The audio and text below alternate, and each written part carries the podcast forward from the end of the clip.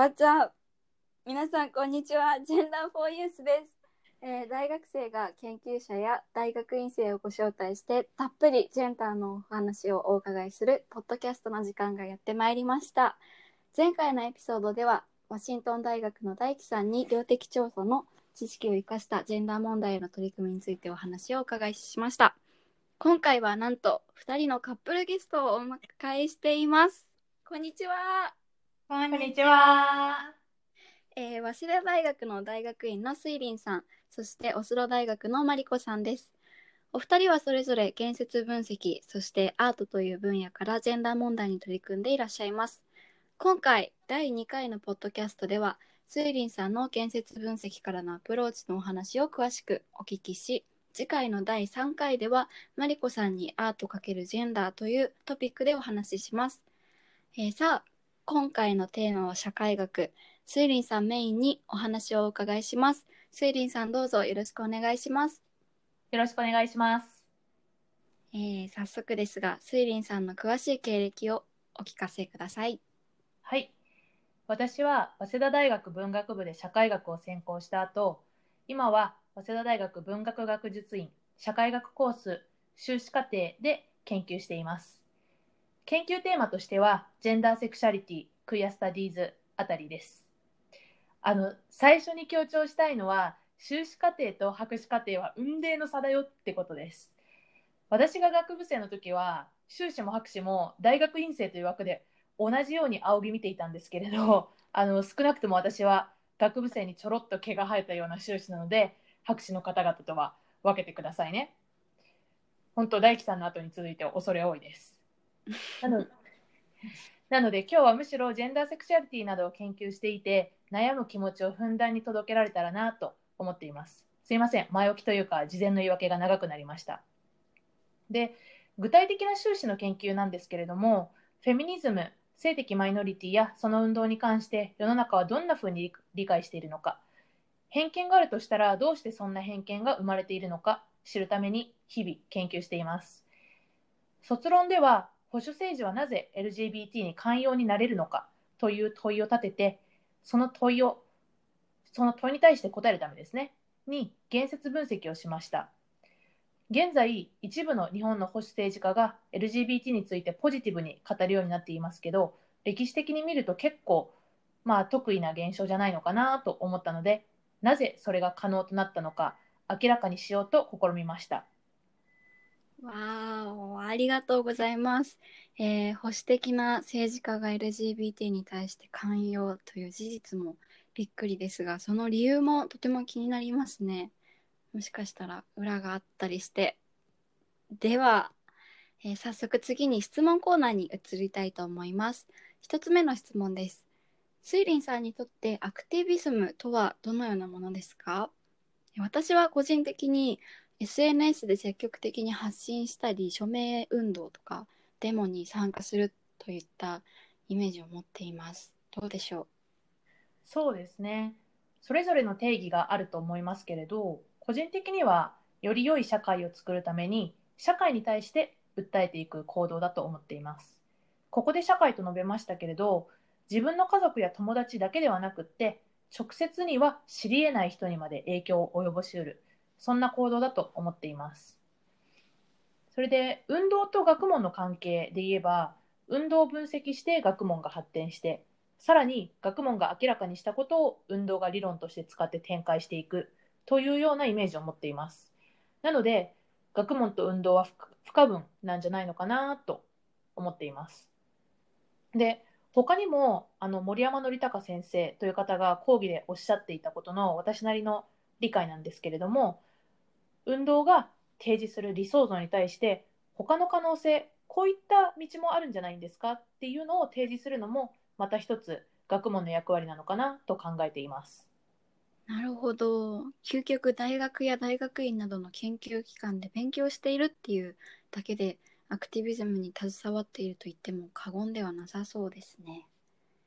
えー、2つ目の質問です。ジェンダーを研究していて困難や無理矛盾を感じたことっていうのはありますでしょうか？そうですね。ちょっと2種類の困難を述べさせていただきたいと思います。まず1種類、まずあの1つ目なんですけれども学部生の頃にジュディス・バトラーという研究者の、まあ、構築主義という、まあ、理論に出会って感銘を受けここまで来ているのですけれどバトラーが精神分析に一部依拠しつつ論を組み立てているため社会学の実際の議論の中でバトラーの論をがっつり使うのが難しいなって思うことがあります。でその理由を一言で言うと社会学の中で精神分析を根拠に論を組み立てることが一般的ではないのであまり説得力説得力を持たないからですね。で精神分析というのはフロイトが有名なように主に心の中の無意識の領域を扱っています。一方で社会学は社会科学というように基本的には数値データや実際に語られたり書かれた言葉または観察できる人々の行為などを分析してそれらから一般的な法則を導き出そうとする学問です。まあ、ただ、えっと、人間社会が対象なのであのどうしても自然科学とは違って100%常に正しい法則というのもほぼないですね。そこら辺が社会学があのエセ科学と罵倒されたりする時のなんか原因なのかなと思い思っていますが、まあ、ちょっとあの私も別にこれに関しては反論もありますけれどちょっと詳しい話に今日はここでは立ち入らないことにします。でここで言いたかったのは心しかもその中でも無意識というのは実際に観察できないので社会学の分析対象になるのはかなり難しいってことです。そのため精神分析を一部組み込みつつ論を展開しているバトラー、まあ、私にとってのある意味スターなんですけれどもをちょっと使いづらいなって思って悶々としています。まあ、実際にはあの社会学の文献で精神分析の箇所に触れずにバトラーが引用されていることは多々あるのでちょっと私の気にしすぎなのかもしれないんですけれどもでまあ今述べたことは自分が対処していくべき研究上の課題なので精神衛生上はそんなに問題ではないです。ただあの2つ目の困難といいますかまあ、日常の中でマジかって思うことはたまにフェミニズムやクイアスタディーズを周辺的で学問的価値の低いものみたいに扱う教員がいるところですかね。ある社会学の教員にあの昔ジェンダーやってる人ってあんまちゃんと勉強してないよねって言われたことがあります。えー、あの時はまあちょっとあの思ってても隠せよって思いました。で今は不純な動機ですけれどそういった人をいつかギャフンと言わせたい一心で勉強しています。まあえー、学問的価値は比べられないのになあぜひギャフンと言わせましょう、えー、次にスイリンさんが今研究されていることや始められたプロジェクトについてお伺いしたいと思います。えー、そうですね。まず学部の時にスイリンさんが書かれた研究計画書修士で何をやるかというものはどのようなものでしたか？修士の計画を書いていた頃は漠然と LGBT という言葉がかなり普及してきた現代において性的マイノリティ当事者のアイデンティティがいかに形成されるのか調査してみたいなと考えていました。ただ今は少し認識が変わっていてむしろマジョリティ側に着目したいなと考えています。社会学の中で性的マイノリティに関する研究の主流は性的マイノリティを通してその背景にある社会を見るつまり性的マイノリティをマイノリティたらしめている社会規範の在り方を明らかにするものなんですけれども今の自分としてはマジョリティの意識や行為にフォーカスして社会の在り方を考察したいなって思っています。まあ、あの具体的にはそのマジョリティが性的マイノリティをどういうふうに見ているかっていうことであのマジョリティの意識や行為にフォーカスするということです。目標は同じなんですけれどもちょっとだけやり方というか経由値が違うイメージです。ちなみに卒論では、まあ、先ほどもお話ししたんですけれども保守政治はなぜ LGBT に寛容になれるのかという問いを立ててその答えを考えるために言説分析をしました。なるほど。えー、私も保守政治は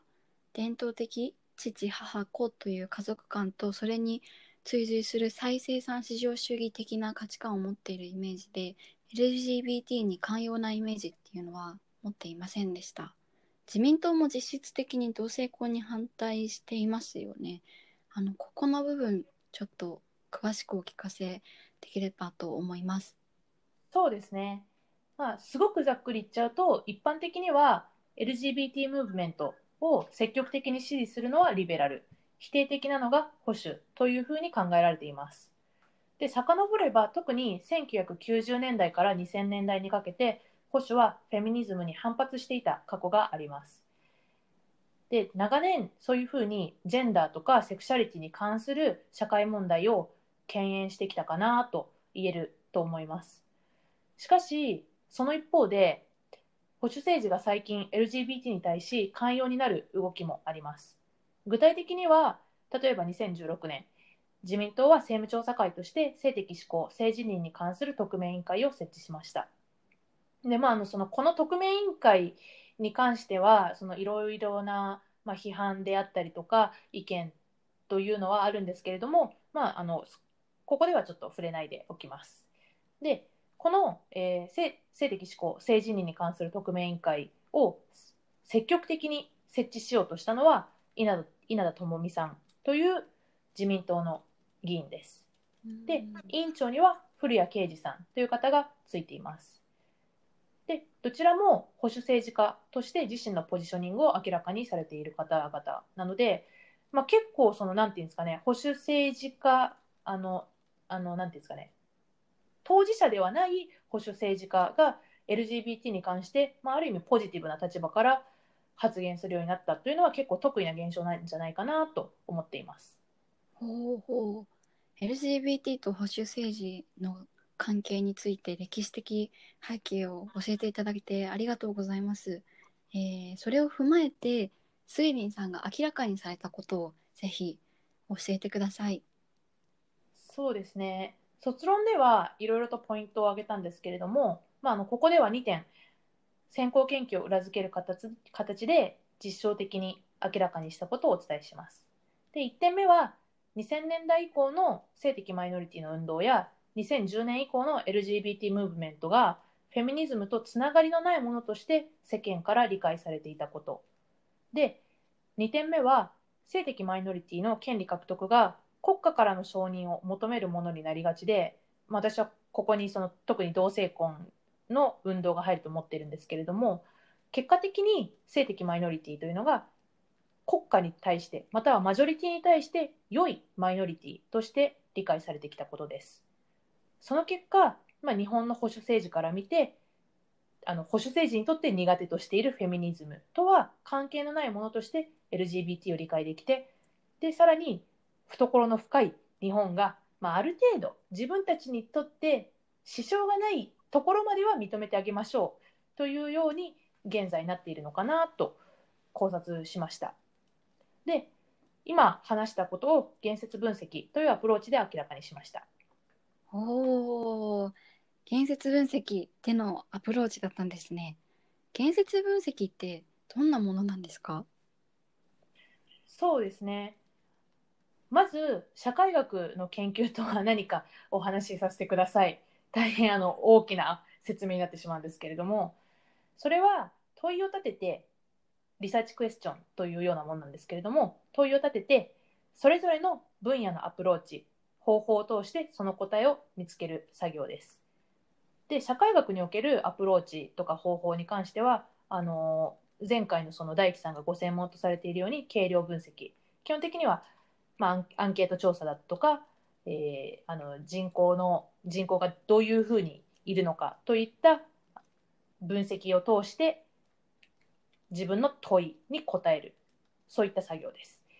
で言説分析も社会学社会学におけるアプローチの一つです。簡単に言っちゃうと